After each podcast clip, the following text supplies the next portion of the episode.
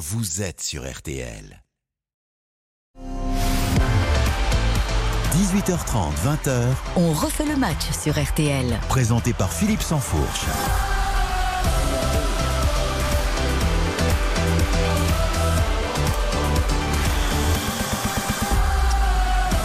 Bonsoir à tous, c'est un immense plaisir de vous retrouver comme chaque samedi sur l'antenne de RTL pour une soirée de football qui va s'étirer jusqu'à minuit 5h30 de direct pour vivre ensemble le dénouement du championnat de France de Ligue 1, les 10 matchs en multiplex. On adore ça à suivre. Dès 20h, ce sera avec Eric Silvestro. Pour l'heure, bienvenue dans le match, votre rendez-vous de débat sur tous les univers du football, parce que le foot, c'est du sport, mais c'est aussi la vie économique, sociologique, politique parfois. Au sommaire, donc ce soir, pour 1h30 d'opinion et d'analyse, le spectacle lénifiant, vous l'avez suivi en direct sur RTL hier soir, à Bordeaux, d'un match arrêté, d'une fête gâchée par la bêtise d'un énergumène descendu des tribunes pour s'en prendre à un joueur à qui la faute. Quelle sanction doit-on rejouer ce match? Faut-il s'inquiéter d'un retour de la violence dans et autour des stades en France, nous reviendrons ensuite au jeu, on l'espère, avec les derniers enjeux de la Ligue 1 qui va descendre. Nantes, Auxerre, lequel de ces deux clubs a le plus sa place en Ligue 1 Et Lille, est-ce le meilleur casting pour l'Europe? Lionel Messi, un géant qui fait ses adieux au Parc, des Princes et à la France, et personne ne semble s'en émouvoir. Est-ce le plus gros gâchis de l'histoire de la Ligue 1 Galtier, à Paris, s'en va également. Luis Enrique ou Mourinho? Quelle est la meilleure option de remplacement? Et puis après 19h30, focus sur l'OM. Le colonel Igor Tudor s'en va. À quoi va ressembler Marseille l'an prochain? On parlera enfin de Lyon. On en sait un petit peu plus sur le projet Textor. Va-t-il nous faire oublier ou regretter Jean-Michel Aulas. On en débat jusqu'à 20h avec Gilles Verdez, Sébastien Tarago, Stéphane Powels, Xavier Barret et un invité exceptionnel ce soir. Vous l'entendez tous les midis sur RTL dans les auditeurs ont la parole avec euh, Céline Landreau.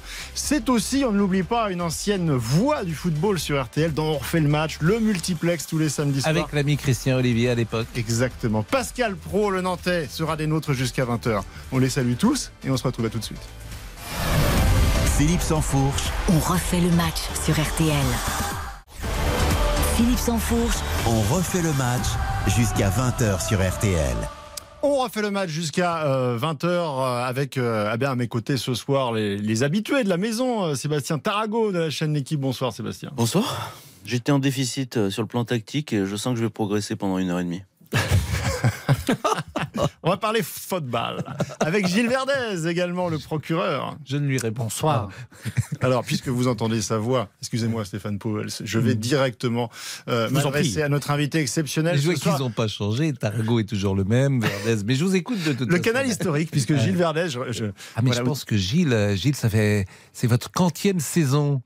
Alors, je réponds pas à cette question parce que euh, on dirait qu'on s'adresse à un vieux débris. Bah, euh, Euh, si tel est le cas, je vous reconnais bien là. Si tel est le cas, Oh non, mais je, Je- viens, je je en pas. ami, je viens en ami.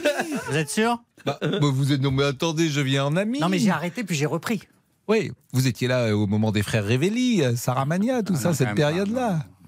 Le football champagne. Donc Pascal Pro nous fait le plaisir d'être avec nous. Euh, ça tombe bien puisqu'on va parler euh, de Nantes. un de peu. Nantes, évidemment, et que vous êtes euh, à jamais affilié à ce grand club de l'histoire du football français pour Bien diverses raisons. Et nous aurons l'occasion d'y revenir. Euh, Stéphane Powels, notre voix belge, qui euh, est également un, Qui? un, un homme qui a des, des J'étais au cœur, service de Pascal Pro quand il et présentait. qui ne l'a pas été. Bah, ici autour de la table, tout le monde. C'est-à-dire?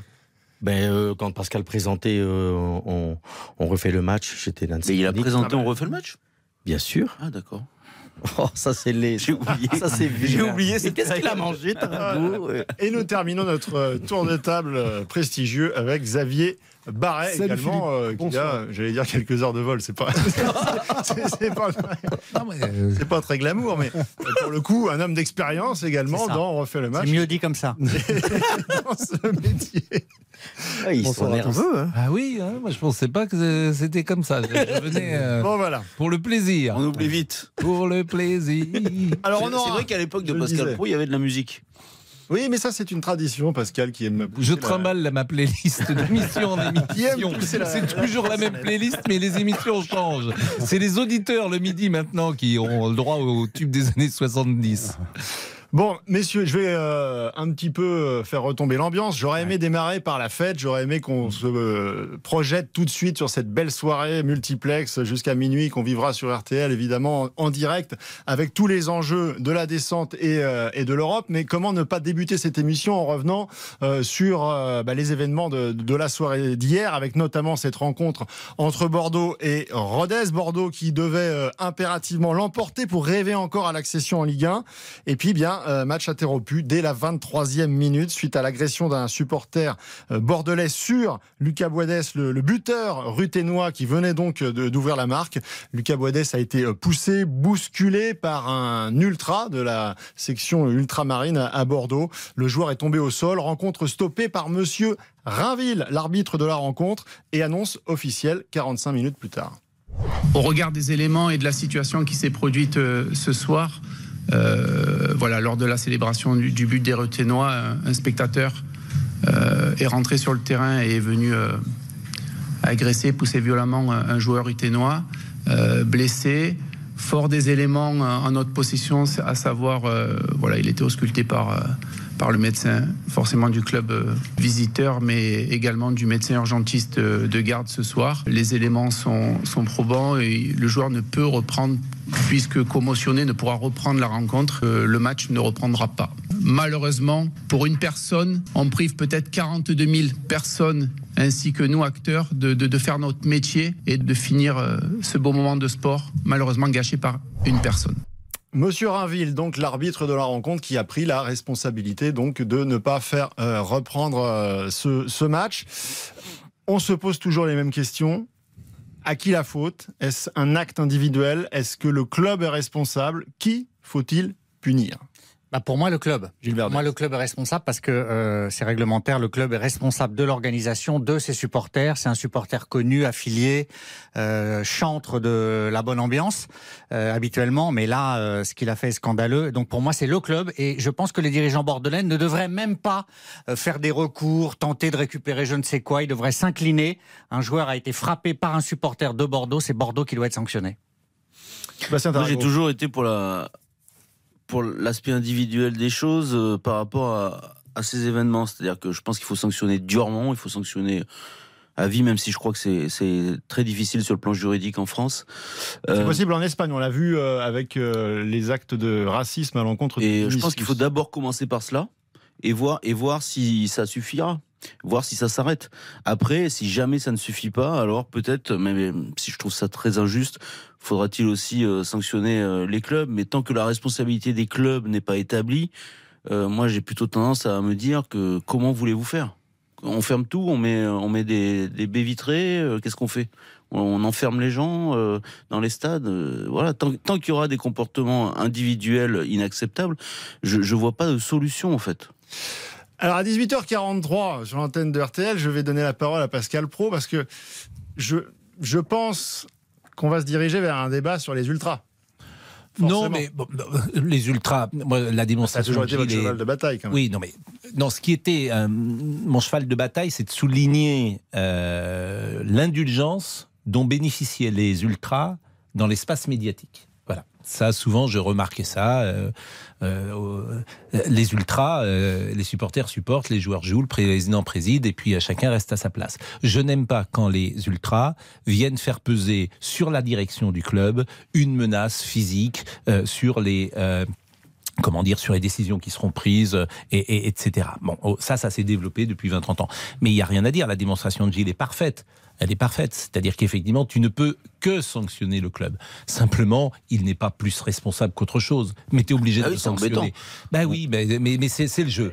C'est-à-dire qu'évidemment que le club euh, n'est pas responsable de, d'un, comment dire, de, de, de ce type qui euh, euh, entre sur le terrain et qui touche un joueur et qui attaque au sacré parce que tu ne touches pas un joueur. Alors après, il y a des sacré. nuances. Mais Bordeaux n'est pas responsable. Il y a- il y a des Mais nuances pas d'autres solutions. Il n'y en a pas d'autres. Parfois, Il y en a pas les dirigeants de clubs n'ont pas eu le comportement adapté avec certains supporters que l'on sait violents, euh, parfois fascistes. euh, et là, euh, les, les clubs sont responsables. Là, oui. Oui, mais pour ça ce qui concerne le cas d'hier, Mais- mais- je ne c'est suis pas sûr que ce soit le cas. Ouais. C'est pour ça Stéphane que- Powell. Pour aller dans la continuité de ce que vous avez dit tous les trois, je signale quand même qu'il y a ça deux ans, euh, on a cautionné à Bordeaux un supporter qui a eu la parole dans le journal L'équipe, d'ailleurs une page complète pour euh, et vous vous rappelez plus quand j'avais eu le problème avec le gardien et ce supporter est venu parler dans la presse. Mais c'est qui, Mister Nobody Donc on lui a laissé une place qu'il ne devait pas avoir. C'est pas nouveau à Bordeaux que ça se passe.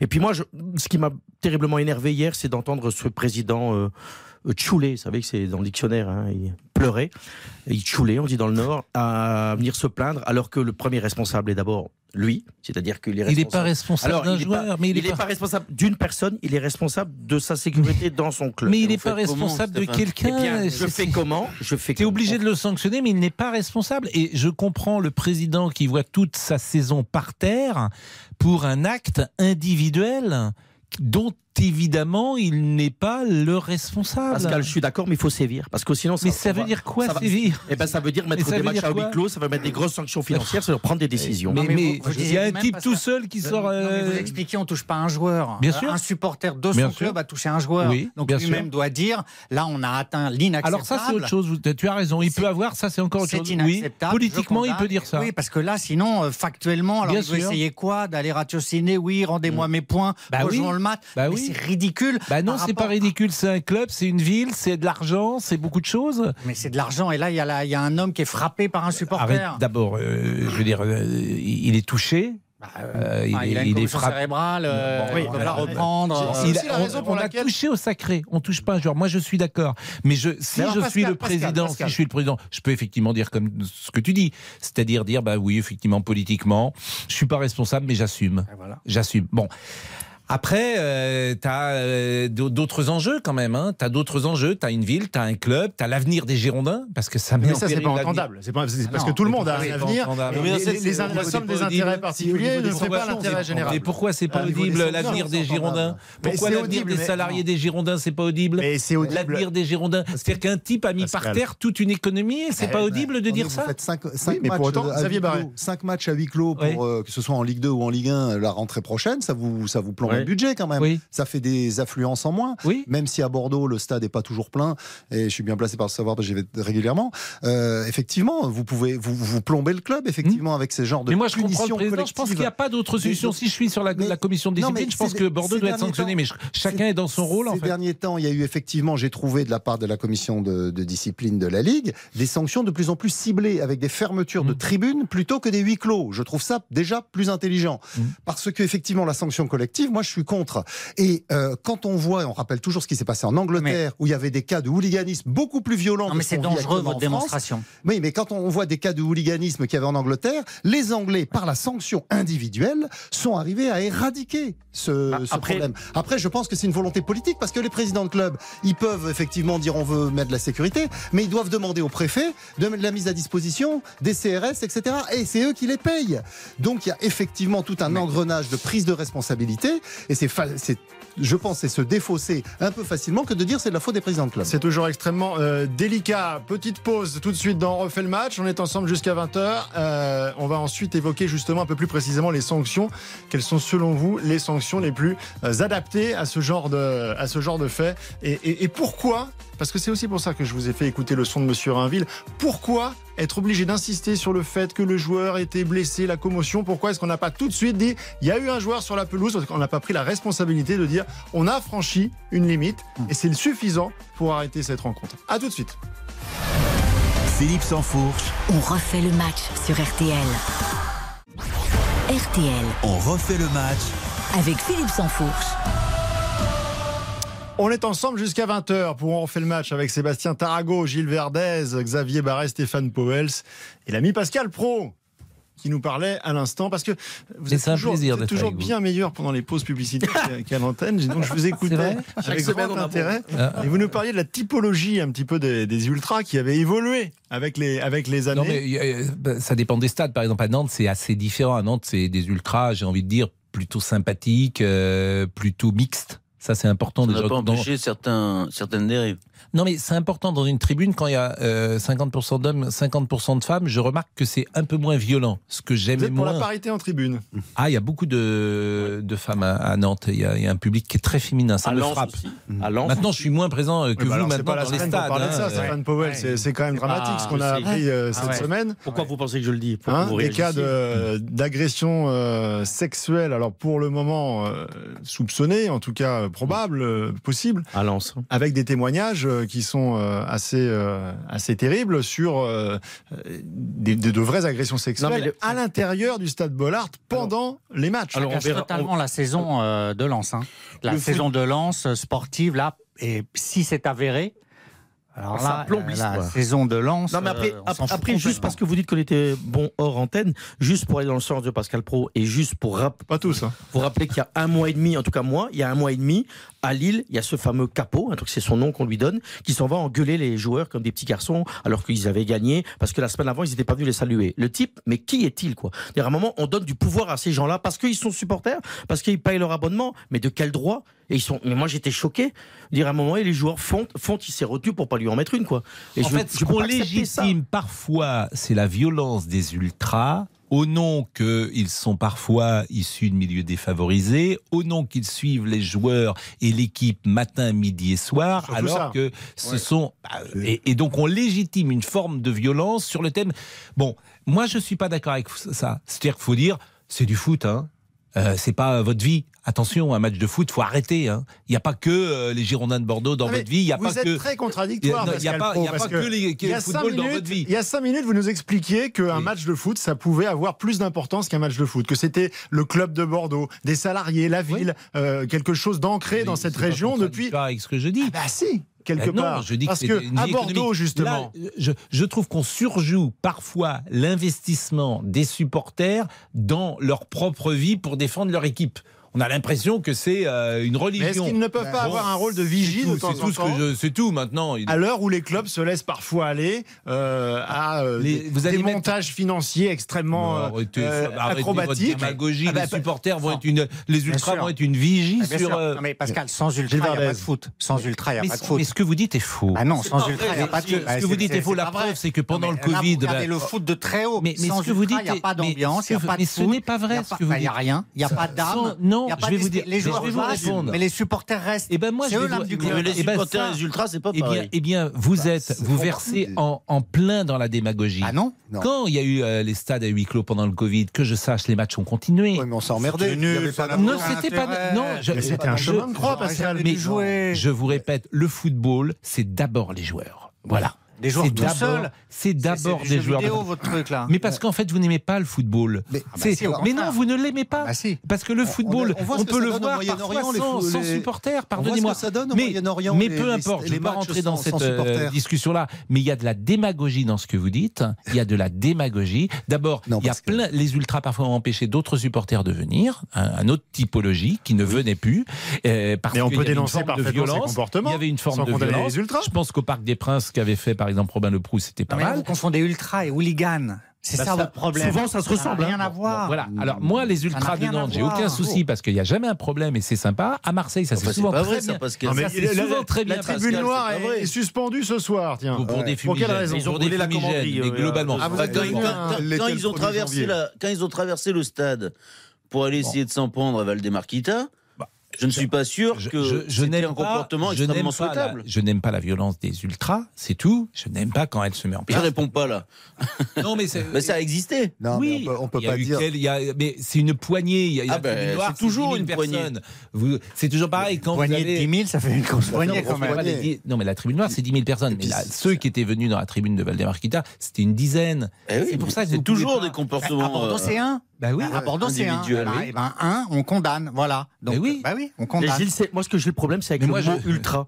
Moi, j'ai un problème avec ce mot-là parce que ce mot-là a une connotation d'excès d'olégalisme, je- d'olégalisme, pardon. Oui, mais c'est une image. Non, on non, peut pas- non, non, non, c'est une image, mais il y en a qui se comportent. Moi, écoutez, c'est- c'est un détail. J'étais au hand hier, au handball. Je suis, c'était les ultras du PSG. Je les ai observés. Ils chantaient. Il y avait dedans, euh, je vous dis mon ressenti, il y avait dedans une quinzaine qui se comportaient comme des mecs excessifs. Où il véhiculait de la tension, de l'agressivité dans un match de hand, dans une salle une heure et demie avant un match. Je n'aime pas ces comportements qui ne font pas partie du foot. ça, c'est autre chose. Le sport est excessif. dur dans Mais c'est le mot ultra. Je t'invite, je t'invite à retourner sur, sur les stades et pas que dans le football. Euh, le samedi, le dimanche matin, avec des gosses qui ont Oui, 7, les 8, parents. 9, 10 ans, les parents sont comme ça. Oui, c'est Ah, mais mon, gosse, pense- mon gosse, il fait, il fait du hockey sur glace, je pensais être épargné, ben c'est raté. Mais bien sûr, Sébastien, mais moi je pense Les que gens le sont mot, fous, le mot ultra est excessif. Les gens, les gens avec le sport, C'est quand même l'information du Que vous vouliez ou non. Vous avez un fils qui fait du hockey. il est brillant. De la famille au Canada. Il est brillant. Il y a quelques. il- il- c'est un message qu'il vous adresse. Il est en conflit euh, Ça, avec vous. c'est Il y a, possible. il y a- il y a- Attention. il y a C'est quelque chose de psychanalytique là-dedans. Attention au coup de crosse. Il y, a, quelque chose de l'ordre euh, et l'autre Parce il qu'il y a fait un du- bon coup de crosse derrière le crâne. Euh, l'autre coup de crosse. l'autre il fait du badminton. En il y a des enfants des Un sacrés petit peu de discipline, sinon je sors, les crosses. Ah, Il y a des sacrés La pause, le flash de 19h et on se retrouve ensuite pour On refait le match jusqu'à 20h. Philippe Sansfourche, On refait le match sur RTL. 18h30, 20h, On refait le match sur RTL. présenté par Philippe Sansfourche.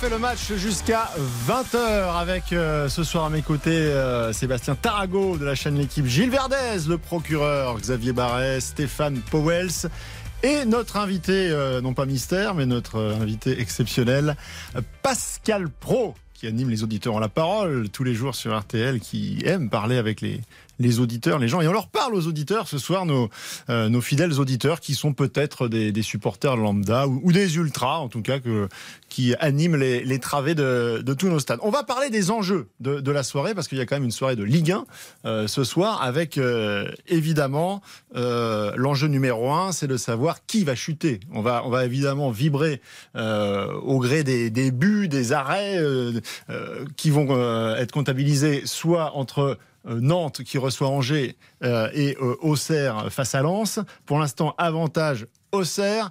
Ce n'est pas un hasard si euh, vous êtes là, Pascal Pro, ce soir, puisqu'on sait que vous êtes affilié à ce club de, de Nantes. Euh, depuis la plus tendre enfance, vous avez joué. Oui, bah, bah, joué. oui, quoi, je jouais, je jouais poussin, pupille minime, mais, mais surtout, je suis né à Nantes, donc forcément, j'ai grandi au stade Marcel Sopin, j'ai vu tous les matchs, j'adorais cette équipe, et puis, euh, et puis euh, quand je suis devenu journaliste euh, de foot, ben, je l'ai beaucoup suivi, et j'ai un attachement, bien sûr, euh, à Nantes, et puis je suis passé deux ans au FC Nantes, même si j'étais très mauvais. Même si c'était pas mon métier, même si j'ai me suis trompé sur beaucoup de choses, j'ai mal évalué le rôle que je devais faire, etc. Mais il n'empêche, j'ai de l'affection euh, toujours pour euh, ce club. Je comprends d'ailleurs que les supporters m'en veuillent un peu parce que c'était pas une réussite et puis j'étais vraiment très mauvais dans cet exercice, ce qui est normal. Mais le paradoxe, c'est que je suis revenu dans le métier avec plus d'envie encore de faire ce métier et de refaire autre chose et c'est ce que je fais aujourd'hui. Bon, vous allez vibrer ce soir. Bah, je suis un peu inquiet, même si je pense quand même qu'il vaut mieux être ce soir euh, dans la peau de Nantes, qui est contraint de gagner contre Angers, que dans la peau d'Auxerre, qui est contraint de gagner contre Lens. Et le problème, c'est qu'il gagne plus un match parce que quoi qu'il arrive. Je, je- je- je me dis ce soir, est-ce que je préférerais être, euh, recevoir Lens ou Angers avec l'adversaire? Par exemple, s'il y avait Auxerre-Angers ce soir, si Auxerre était contraint de gagner contre Angers et que Nantes était contraint de gagner contre Lens, je serais euh, sans doute plus euh, inquiet. Là, je pense ce soir raisonnablement que Auxerre aura du mal à gagner contre Lens. Et je pense que Nantes va battre Angers. Donc, euh, si vous me demandez ce que je pense, je pense que Nantes sera en Ligue 1 ce Alors. soir, euh, plutôt en Ligue 1. Avant de savoir ce qu'en pense l'assistance, j'aimerais qu'on se repasse un petit document euh, de, la, de la semaine, puisque vous avez évoqué le sujet dans, dans Non, les ne passez pas la ça parce parole. que j'ai dit ça en boutade. Ah, et bah. alors tout le monde, après, je me Bah, suis c'est trop tard, je l'ai Ah annoncé. oui, on, va quand même, on va quand même le réécouter. Juste, juste Oui. pour, euh, Si le FC Nantes se maintient en Oh Ligue 1, non, Pascal Ah bah là, je, je cours tout nu dans Paris pendant toute la nuit. Non, en fait, pas ça. en- ça, pas ça. Sinon t'es en Ligue 1, c'est c'est- Donc, c'est- vous, n'y croyez pas, donc c'est ça Ben non, au contraire. Non, mais Damien Béchiot me pose la question. Vous savez comment on est Il est 13h02 peut-être. et J'ai répondu ça. Ah bah J'ai vu qu'à Nantes, ils ont fait des papiers, etc. Mais c'est de ma faute. J'aurais dû, j'aurais dû rien dire. C'était- Voilà. C'était une boutade. C'est un homme public. C'est Thierry Roland Forcément. qui m'a dit ça aussi. Oui, bah oui. non Et- Thierry Roland, Ouais, Thierry l'a fait. Non, mais je souhaite pour euh, Nantes, je souhaite aussi évidemment pour Valdemar Kita, qui est là depuis 2007. C'est rude souvent, c'est dur pour lui. Et euh, je trouve souvent qu'il est mis en accusation. Bon, c'est les joueurs qui sont sur le terrain, c'est ses entraîneurs. lui c'est qui l'a Antoine choisi. C'est Antoine Camboiré qui a, euh, je veux dire, qui l'année dernière, le foot l'année dernière ça marche, cette année ça marche pas. Et si vous avez, si vous avez la solution, vous êtes marrant. Vous... Pascal, cette année, cette année, le problème de Nantes, c'est qu'ils se sont retrouvés avec un calendrier démentiel, bah puisqu'ils étaient sur tous les tableaux, ce qui leur pas, était pas arrivé depuis 20 ans. Ils se sont retrouvés en Coupe d'Europe où ils ont fait une, plutôt une belle campagne, difficile mais une belle campagne. Et ils se sont retrouvés en Coupe de France, ils sont retournés en finale.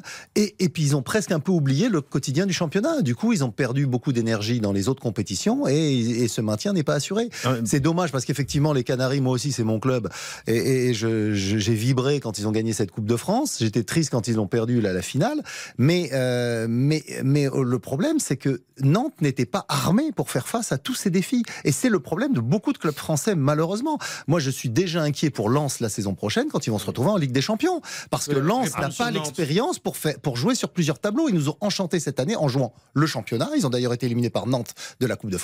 Mais l'an prochain, quand ils vont devoir jouer tous les trois jours, tout l'automne, avec des adversaires d'un autre calibre que trois. Euh, ça, on euh, verra, c'est l'année prochaine, Xavier. Eh ben, eh ben, ouais, mais eh ben, ça, ça va l'année prochaine. Tout drôle. Moi, je voudrais revenir sur Nantes. vous allez revenir euh, succinctement parce qu'on doit faire le bah, baromètre d'Oxa. Non, mais sur mon ami Pascal Pro, juste pour lui expliquer, mon cher Pascal, que le président Kita, il fait des choix. Je vais vous donner, quand, avant le match contre Toulouse, il y a Moji Bayat, l'agent de joueur, qui a un, poste très important dans ce club, qui fait les décisions sportives, qui était d'ailleurs en conflit avec Antoine Camboiré, se met quasiment sur la tronche dans le couloir de Toulouse avec le fils Kita, ça fait pas bonne figure. Ça veut dire que je pense quand même qu'à un moment, en termes de management, il y a quand même une direction qui prend des drôles d'orientation.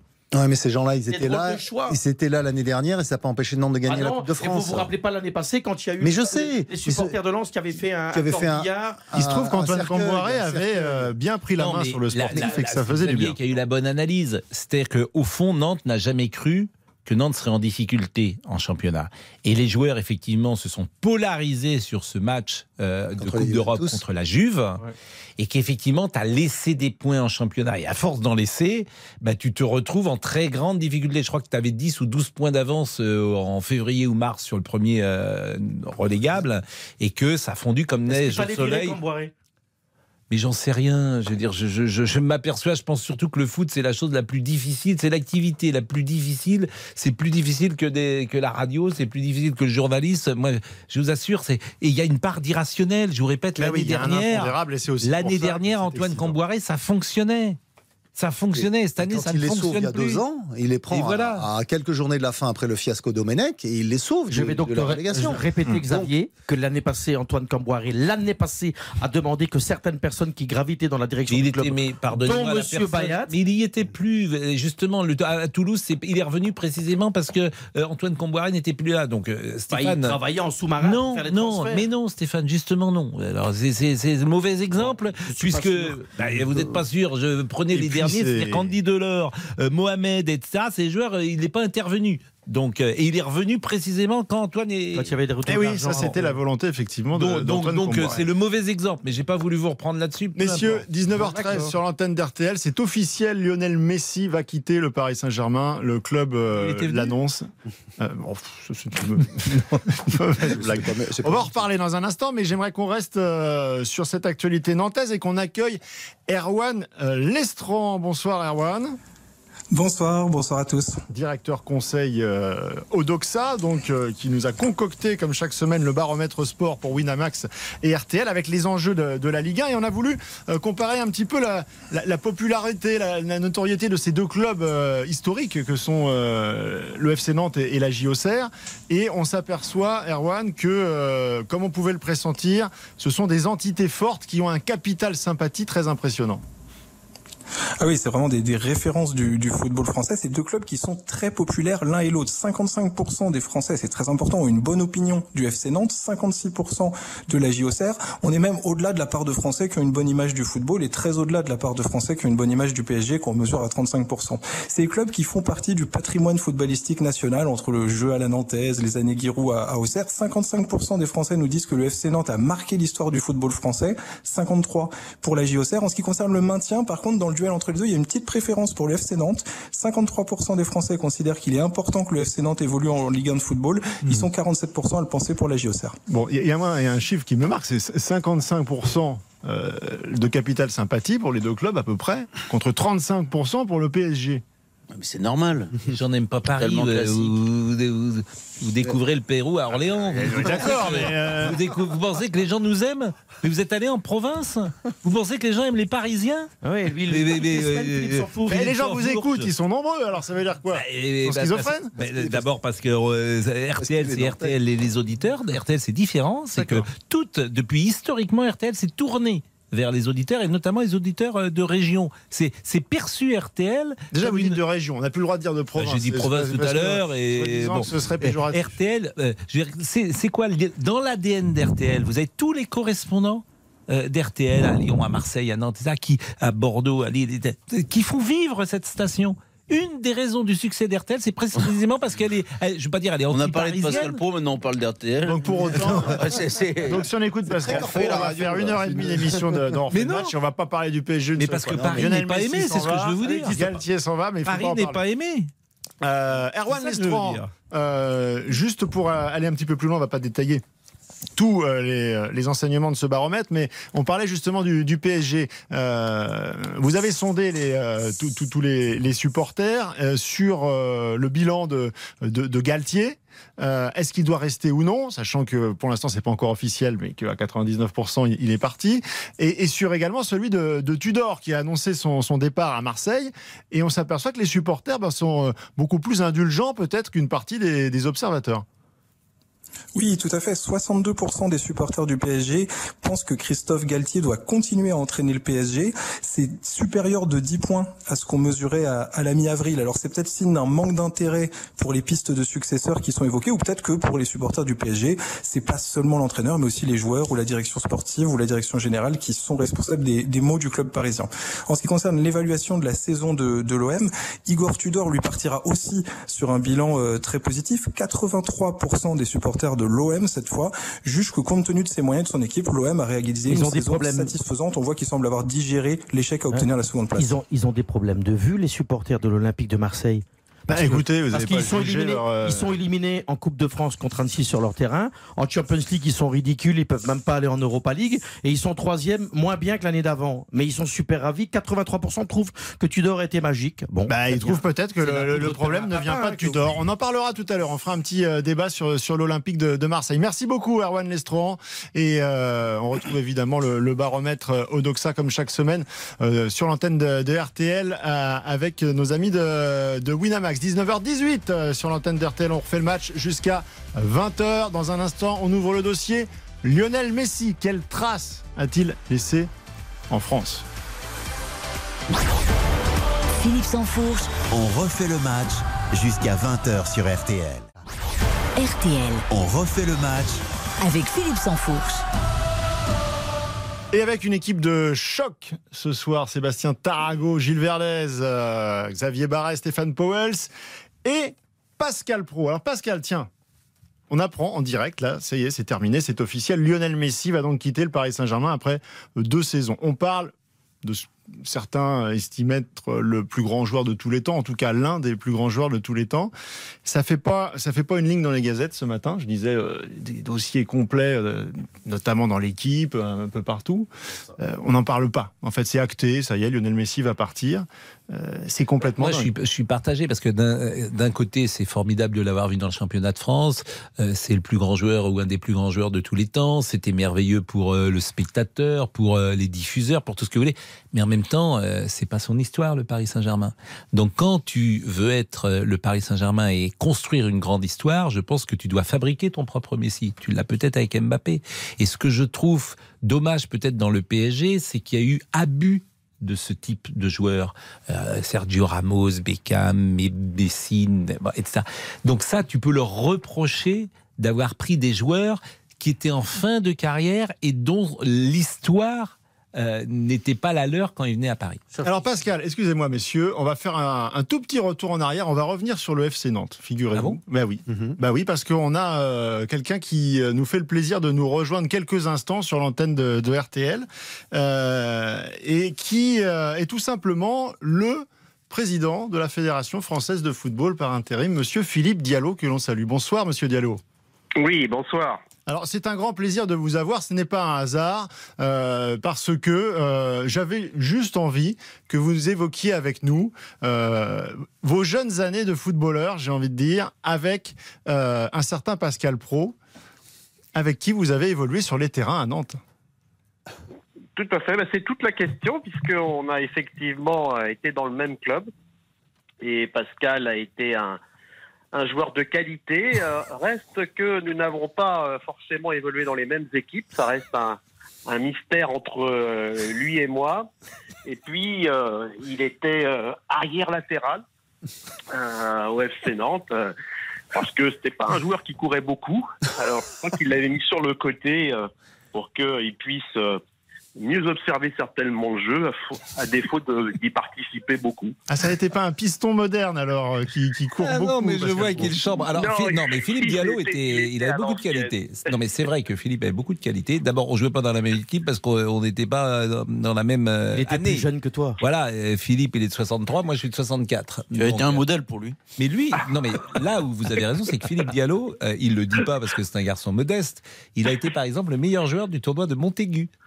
Euh, euh, en 1978 ou 1979, le SC Nantes a gagné le tournoi de Montaigu, qui était euh, le tournoi, des jeunes, gros tournoi, et c'était, il a vraiment des grosses qualités. Bon, simplement, il a préféré à l'époque parce qu'il était doué. C'est un garçon qui était doué dans beaucoup de domaines et il a préféré les études dans lesquelles il s'est l'a bri- brillamment contesté. Alors je jouais pas à latéral, hein, je jouais, j'étais l'homme proté, je jouais numéro 5 parfois, numéro 9, etc. J'étais, j'étais une sorte de joueur qu'on pouvait mettre comme ça dans beaucoup de domaines. Là, je voulais juste, euh, euh, président, puisque là on est là, on, on se permet de chambrer un petit peu. Vous avez reçu quelque chose pour dire que Pascal Pro était un grand joueur de foot ou bien C'est juste que vous le pensiez, ou juste parce que vous le pensiez très fortement? Je vous chambre, hein, président. Je vous chambre. Si j'avais su que je participais à une émission hommage à Pascal Pro, j'aurais préparé un petit texte. Mais non, mais, mais en plus, mais vous, avez, mais vous avez raison, moi je pensais pas du tout que c'était ça. euh. C'était juste un petit clin d'œil. Ah, Hein, Et on remercie beaucoup le, le président Diallo parce qu'il a évidemment un agenda très chargé et c'était pour, euh, pour le clin d'œil. Quand est-ce d'ailleurs l'élection, euh, monsieur Diallo Avec un, avec un plaisir de pouvoir intervenir, parce que évidemment, la, la carrière de Pascal Pro et de Nantes a marqué quand même les mémoires de tout un club. Et, et- et c'est certainement Quelle avec chambre. émotion que euh, les Rénal de Noex, les Coco Ciodo se, se souviennent de ce jeune joueur à lunettes chambre qui, Quelle euh, chambre Il, il- il est meilleur pour été- chambrer que pour diriger. Hein. En toute honnêteté, est-ce que l'un de vous deux a rêvé de devenir joueur professionnel et jusqu'à quel âge? Personnellement, ça ne m'est jamais entré euh, dans euh, le cerveau, et tant mieux, j'ai envie de dire.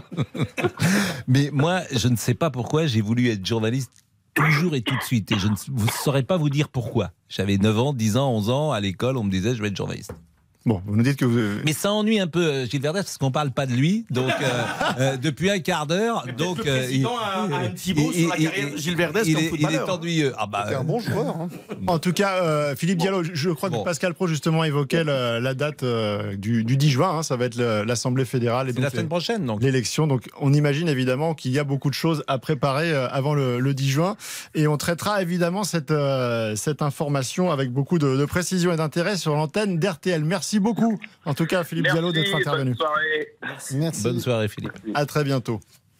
Ah, dis donc, vous êtes euh, beaucoup d'humilité, Pascal Pro. hein. Vous nous aviez caché cette, euh, cette partie intime de votre, de votre enfance. Parlons football. Parlons football. T'es gauche ou pied droit Nous étions sur Lionel Messi. Donc ce soir, ce sera la fin euh, de, de- de l'histoire euh, avec, le, avec le Paris Saint-Germain et avec le football en France euh, globalement. Euh, Est-ce que vous êtes chagriné Est-ce que vous, estimez que c'est une histoire d'amour ratée avec le football français? Ou est-ce que ça vous étonne pas? Mais tout a été dit euh, en préambule par, Pascal. Ce sont des gens qui viennent au, au Paris Saint-Germain pour des mauvaises raisons. Ils n'ont pas envie de venir. Ils sont malheureux de venir. C'était le cas de Neymar qui est venu pour l'argent uniquement et pour le statut, euh, mais qui n'avait fondamentalement pas envie de quitter Barcelone. Il était mieux à Barcelone. Lionel Messi, c'est pareil. On sait pourquoi il a quitté le FC Barcelone, qui n'était plus en mesure de le payer. Euh, il a fallu qu'il se retourne. Il y avait une Coupe du Monde en 2022. Badaboum qui arrive, le PSG et ses dollars. Et donc il va à Paris, il est malheureux pendant 6 mois, 9 mois. Et puis après, il prend un peu ses marques quand même. Et puis c'est déjà l'heure de, de partir. Mais ça, c'est la réalité de, de ces gens-là qui sont soit sur, qui viennent soit pour l'argent, soit parce qu'ils n'ont pas le choix. Et c'est le cas aussi avec les joueurs moyens. Voilà, des gens comme Lionel Draxler, euh, comme Lionel, pardonnez-moi, comme euh, Julian. Julian Draxler. Julian Draxler, excusez-moi, euh, il, il est resté à Paris pour l'argent, on le sait bien. Il était heureux y ici, revenir, lui pour le coup, mais pas pour le football. Il n'y a, pas d'histoire entre ces gens-là et le club. Il n'y a pas d'envie pour ces gens-là de venir au Paris Saint-Germain fondamentalement. Et quand vous dites qu'il a laissé des traces, des traces de pas, c'est-à-dire qu'il n'y a pas eu grand-chose. Et euh, Si, si, ah, statistiquement, il quand même, il y a quand même non, euh, oui, une saison qui est, bien, qui intéressante. Bah oui, si, vous êtes à plus de monde se 20 regarde buts et mot 20 vrai. passes décisives, le on vrai. peut parler d'une saison intéressante. Tout le monde va parler, Regardez l'heure, monsieur Powell, C'est le 19h28. On va faire une petite pause et on va revenir ensuite pour la dernière demi-heure dont on refait le match. On va parler également de l'Olympique de Marseille. À tout de suite. Philippe Sansfourche, On refait le match jusqu'à 20h sur RTL. Philippe Sansfourche, On refait le match jusqu'à 20h sur RTL. On refait le match jusqu'à 20h. Ensuite, vous retrouverez euh, Eric Silvestro avec euh, Xavier Domergue, avec Karine Galli et euh, surtout, surtout l'ensemble des correspondants pour le multiplex. Les 10 matchs en même temps pour le dénouement de cette euh, 38e et dernière journée de Ligue 1. Il nous reste moins d'une demi-heure dans, refait le match. On rappelle l'information de la soirée, c'est officiel. Lionel Messi va donc bien quitter le Paris Saint-Germain. Ce sera son dernier match ce soir face à Clermont au Parc des Princes.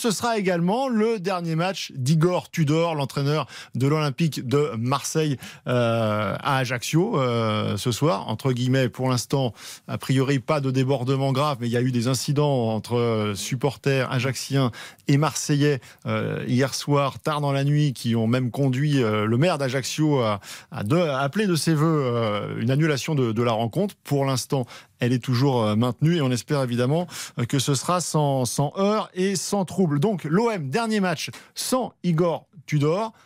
Où va l'Olympique de Marseille?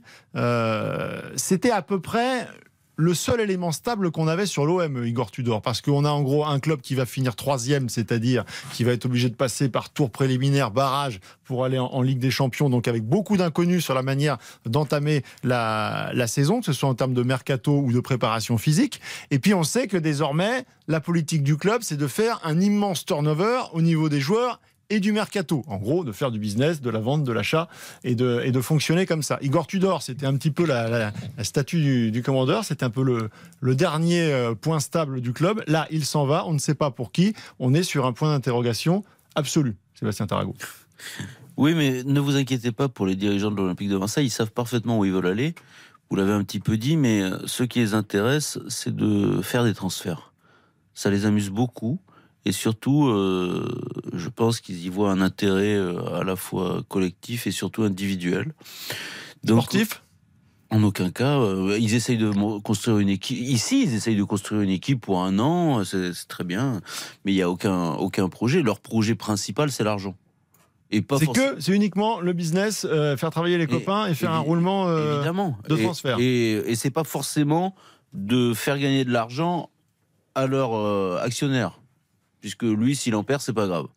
Donc voilà la réalité. Je ne comprends pas. C'est le foot. C'est tout est euh, tout est lié à, à l'argent encore une fois.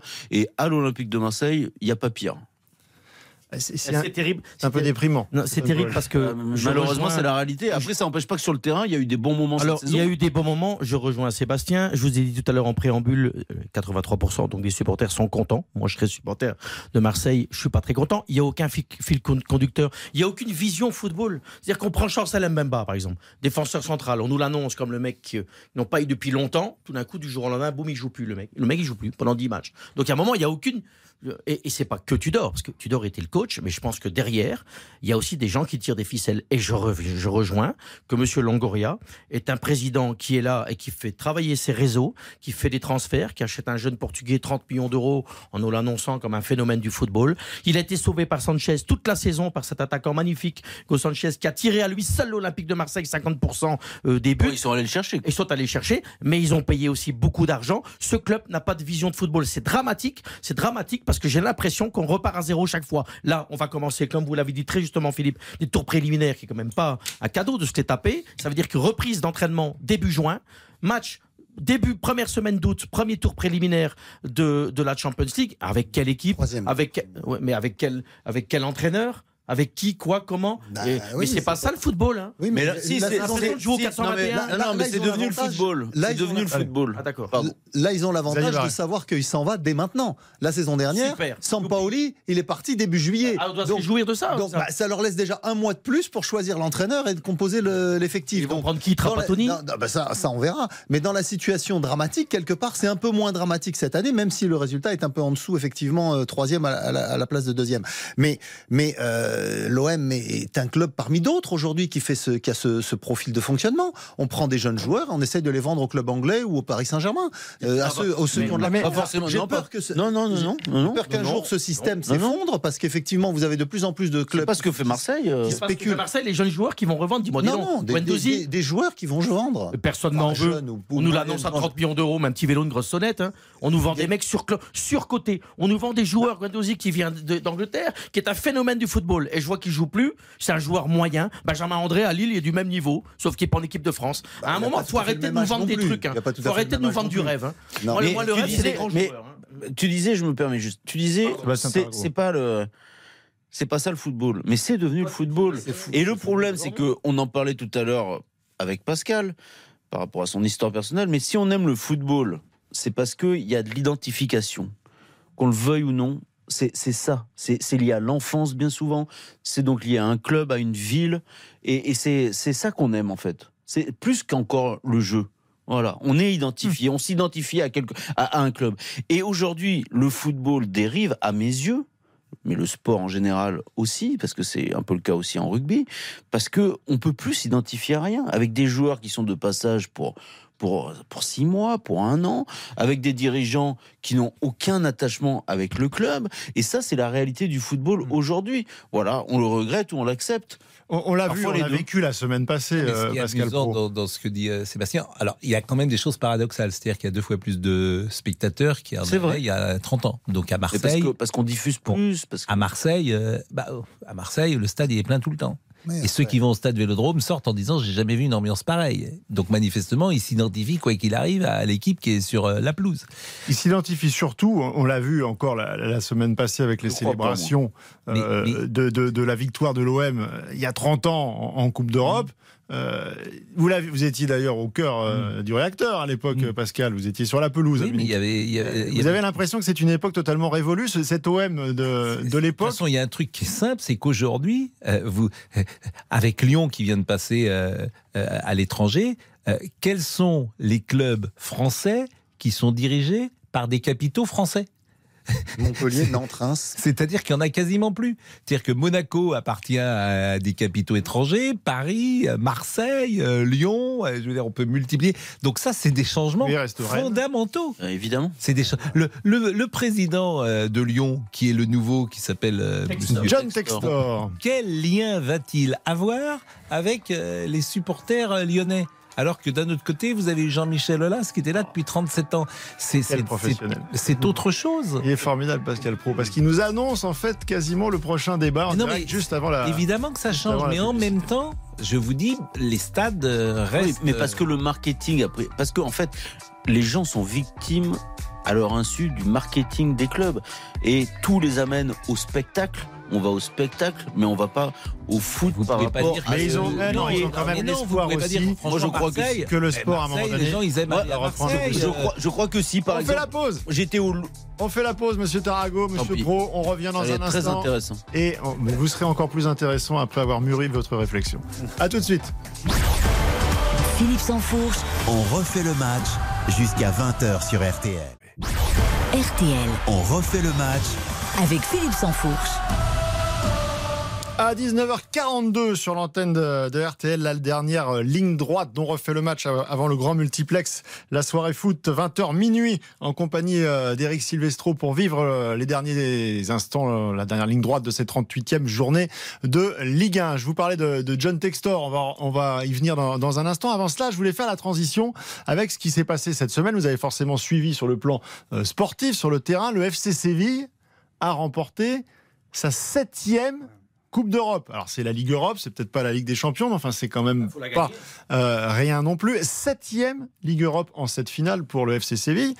Et alors c'est peut-être pas une- corrélation directe, En mais 15 ans. hein.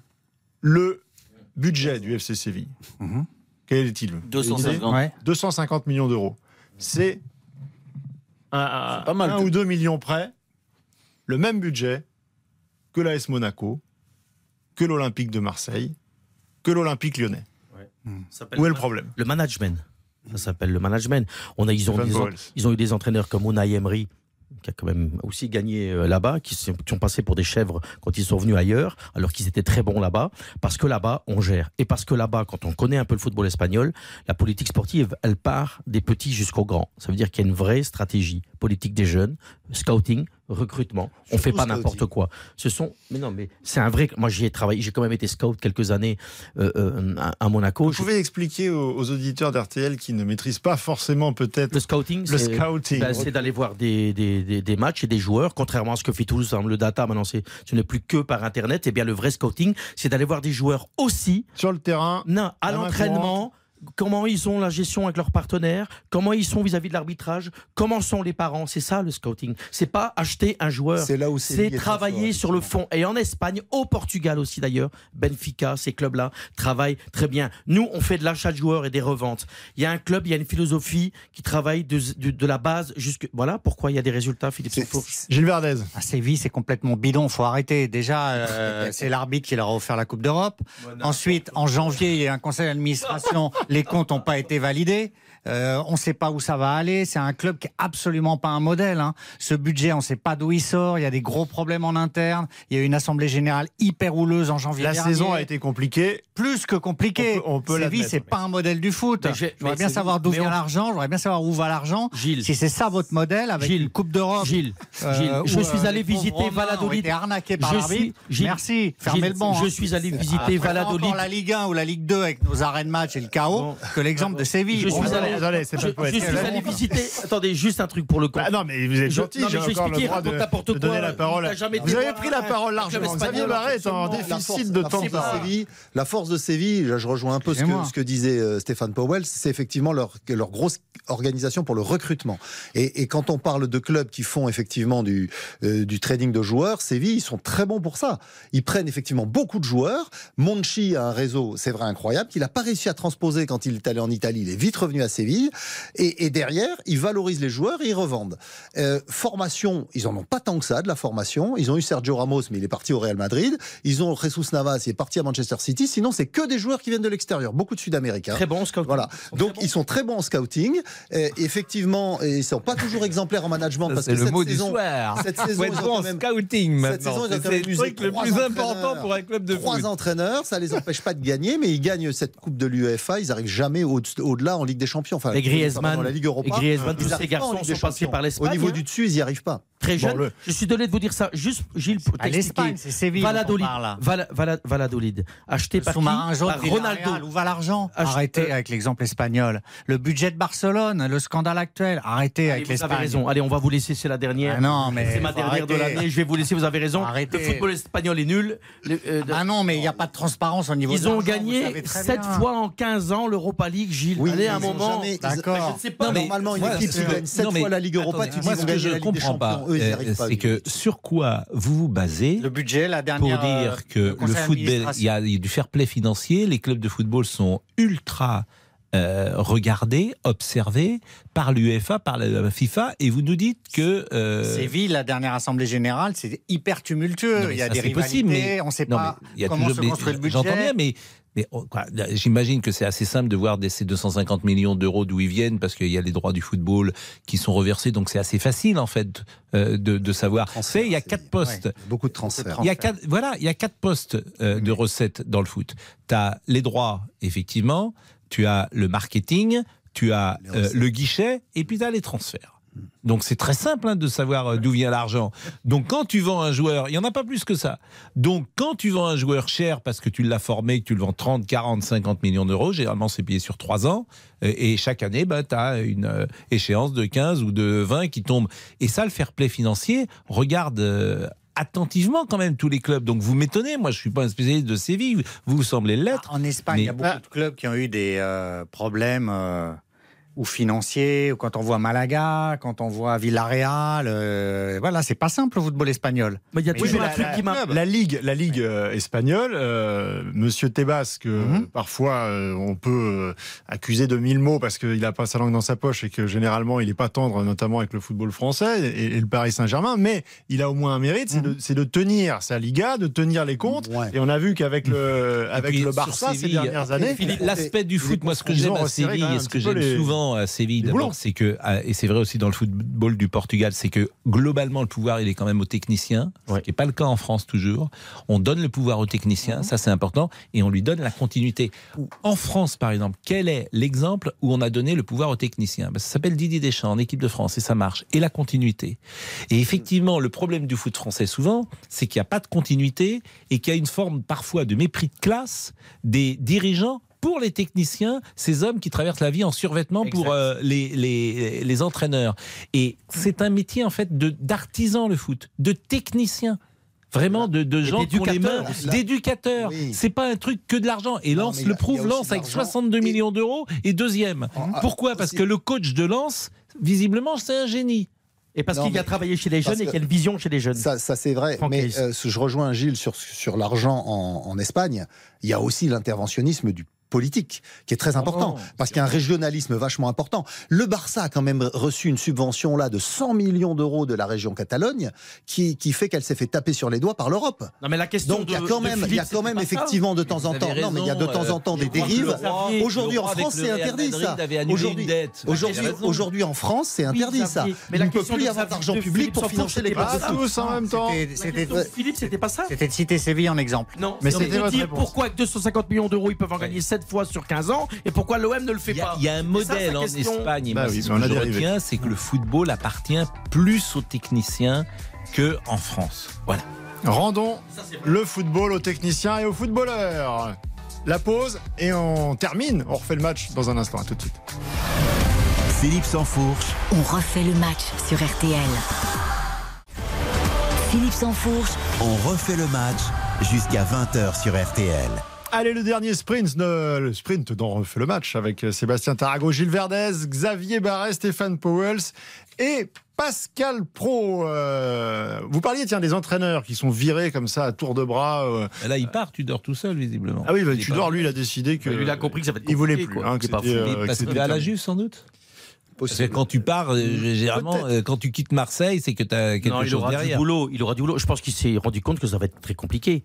Ça va être très compliqué par rapport au programme, Et l'agenda. qui vous mettez à Marseille Et quelle équipe Eh Qui vous mettez à Marseille. Vous vous rendez compte que vos deux clubs phares, Marseille et Paris, vous savez pas qui va, qui va entraîner les deux clubs l'année l'année Il prochaine y aura un entraîneur. hein. Oui, mais, Ah bah oui. bah non, mais ce que je vais vous dire, c'est que euh, si vous faites, si vous allez en Allemagne, si vous allez euh, en Italie et si vous allez en Espagne, si vous voyez les, les grands clubs, ils savent quels seront leurs. euh, Ah, le Bayern, ils bah, le Bayern, ça a été saison, un petit ouais. peu effectivement. Bah, ils ont confirmé. Tuchel, hein, une semaine après. euh, qui va entraîner Paris Qui va entraîner Marseille Vous le Bah, savez à Paris, pour l'instant, euh, il y a une, une Ouais. shortlist Mourinho, entre euh, Enrique. Mourinho et Luis Enrique. Vous allez mettre Mourinho à Paris Ça vous plairait? Plutôt Luis Enrique. Mourinho, Ouais, il ouais. est. Plutôt Luis Luis Enrique. Oui, Mourinho, il est. il est- T'as t'as le sentiment que le, le moment Mourinho est passé, Mm. tout simplement. Et surtout, euh, ce- le jeu qu'il prône n'est pas adapté aux qualités des joueurs parisiens. Il y a un jeu qui est. pour les Bah, joueurs parisiens. Mais Zidane, par exemple, il est hors, dehors du coup pour Marseille ou pour Paris? Zidane, il est Pour hors dehors du Marseille coup Pour Marseille ou pour Paris? Ah, je serais très surpris qu'un jour il entraîne le Paris, le- l'Olympique de Marseille. Il faudrait que l'Olympique de Marseille change quand même de dimension. Ou que Zinedine Zidane change lui-même de dimension après de multiples échecs, non? Puis Zinedine Zidane, il est, il est très bien avec sa famille à, à Madrid. Ouais, pour un temps. Oui, pour Et un le problème, temps, c'est mais- qu'il veut pas aller en Angleterre.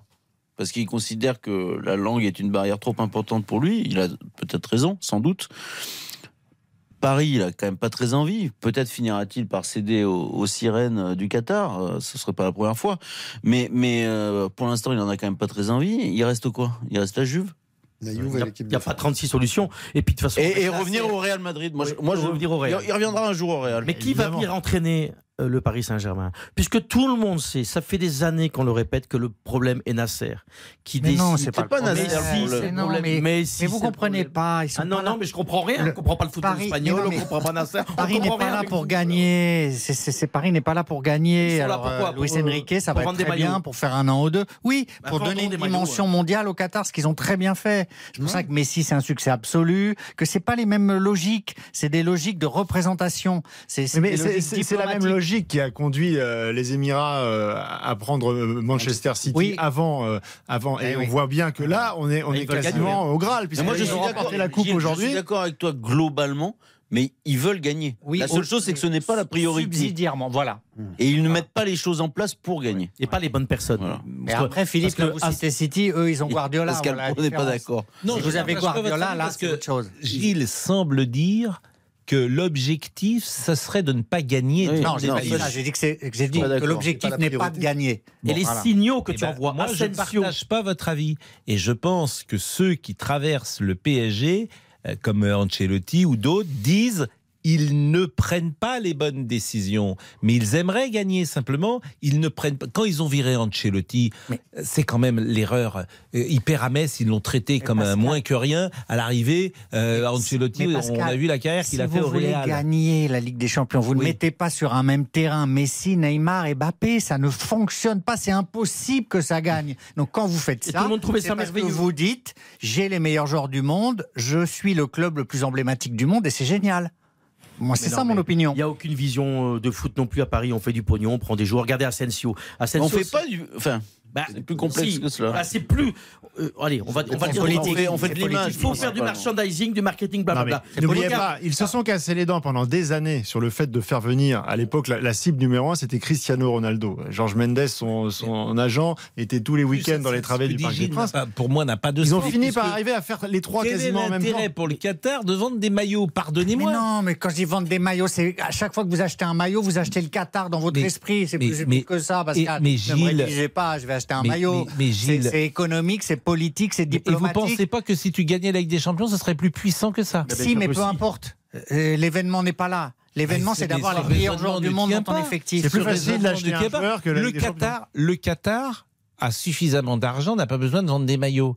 Le Qatar Mais- a besoin de donner une image parle de ultra. vitrine. Ben, la vitrine, quand si tu gagnes la Ligue des Champions, c'est une vitrine meilleure que de vendre mais- des maillots. mais Tu n'as pas encore d'entraîneur. Je tu n'as- perçois pas ce, ce raisonnement. Y a un Je pense en revanche a- qu'ils n'ont pas compris exactement comment ça marche. Ah, le mode de fonctionnement, Pascal, ils n'ont pas encore d'entraîneur. Au mais bout ils ont ils vont Ils vont prendre Asensio. Mais en c'est quoi la cas, logique Ils ont déjà Ils n'ont pas Mais c'est quoi, c'est On cette logique Mais c'est déjà. quoi cette logique? Ils vont faire signer Asensio, ils n'ont pas encore l'entraîneur. Mais si, Mais, mais- mais c'est la base Mais du foot, c'est pas comme ça. On prend un, un entraîneur, On pas, on regarde mais la vision. Mais ils l'ont, ils l'ont. Il fait déjà le mercato, l'entraîneur. Asensio, Ah oui. s'il vient, c'est validé avec le nouvel Par entraîneur. Mourinho, alors, Ils sont ou pas Enrique. débiles. C'est Si qui c'est euh, C'est deux, Luis Mais mais C'est- Non, mais eux le savent. C'est Luis. Enrique Mourinho, mais eux le savent. Et s'ils font venir hein. Asensio libre, c'est que l'entraîneur a donné son aval. Ils sont pas débiles. Ils savent toujours pas qui est l'entraîneur. Nasser, il est très Si intelligent. vous pensez que le très nouvel pensé. entraîneur, là, maintenant, vous, vous, Bon. vous, vous voulez travailler au PSG, si vous pensez que le nouvel entraîneur, maintenant, il a déjà validé le transfert d'Asensio, bah, je sûr. vous le répète pour la deuxième fois, un petit vélo, une grosse sonnette. hein. Il a toutes les informations, Gilles Verdez. Bon, les Lyonnais ne vous remercient pas puisque vous avez zappé euh, John Textor euh, qui s'exprimait. Un gros nul, un nul, un nul. Nous en reparlerons nul. la semaine prochaine Ah oui, non, de mais John ils sont- En fait, ils sont tous nuls, quoi. Pour Merci à résumer tous. votre position, John. Textor, il est aussi nul. Ah oui. Ah oui, d'accord. Voilà. est grand, il a dit. Pascal Pro, l'émission ne fait pas 3 heures, donc si vous voulez revenir euh, samedi prochain, vous serez le Non, non, bienvenu dans, dans ce studio. Dans un instant, vous retrouvez Eric Silvestro pour le grand multiplex Ligue 1. C'est jusqu'à minuit ce soir sur RTL. A tout de suite. RTL. On refait le match.